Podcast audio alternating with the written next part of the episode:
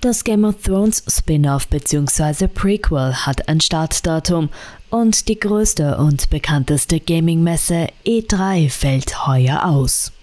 Ari von den Nerds ist das am Mikro und willkommen bei den Nerdist News.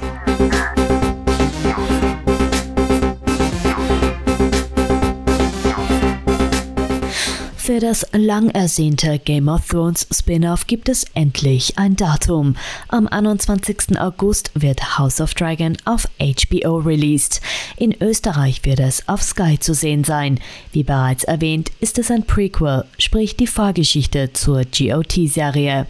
Als Vorlage gilt diesmal George R. R. Martins Buch Fire and Blood, das 300 Jahre davor spielt und den Aufstieg und Fall des Hauses Targaryen behandelt. Hauptdarsteller sind unter anderem Matt Smith, Emma Darcy und Olivia Cook. Die letzte Attack on Titan Folge erscheint angeblich kommenden Sonntag am 3. April. Lange war die Rede, ob es jetzt wirklich die allerletzte Folge sein wird. Ja, well, Still no clue. Anfangs war die Rede, dass diese Episode eine Stunde lang sein wird. Jetzt wurde sie wieder mit der üblichen Folgenlänge angekündigt.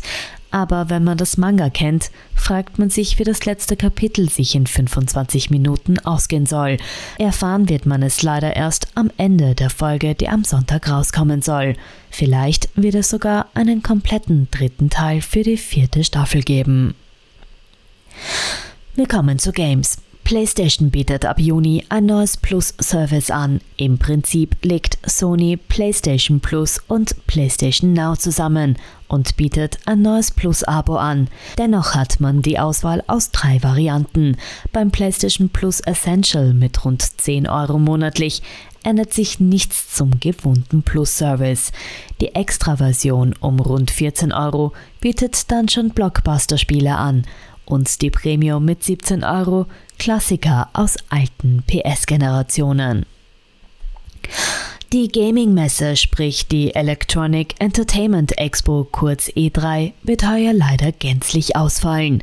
Das bedeutet, dass es auch keine Online-Veranstaltung geben wird. Der Grund die Pandemie. Außerdem machen viele Großkonzerne wie Nintendo und Sony mittlerweile eigene Online-Events. Dafür soll die E3 nächstes Jahr in einem neuen Format stattfinden online als auch vor Ort. Alternativen wird es heuer dennoch geben, wie zum Beispiel das Summer Game Fest im Juni und die Gamescom im Sommer.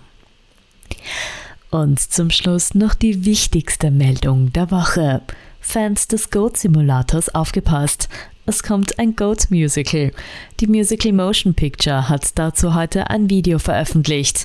Director ist niemand geringerer als Steve O, der übrigens wirklich Ziegenbesitzer ist. Auditions gibt es sogar von namhaften Schauspielern wie Nick Frost, James Buckley und Tom Felton. Und diese wurden in dem Video auch präsentiert. Den Link dazu findet ihr in den Shownotes auf unserer Homepage nerdsisters.at. Das waren die Nerdist News. Hör doch nächste Woche wieder rein, wenn es heißt Nachrichten der Woche aus der Nerdwelt. Unsere nächste reguläre Podcast-Episode kommt am Montag, den 11. April raus, mit unserer Jahresjubiläumsfolge. Schönes Wochenende wünsche ich euch und bis bald.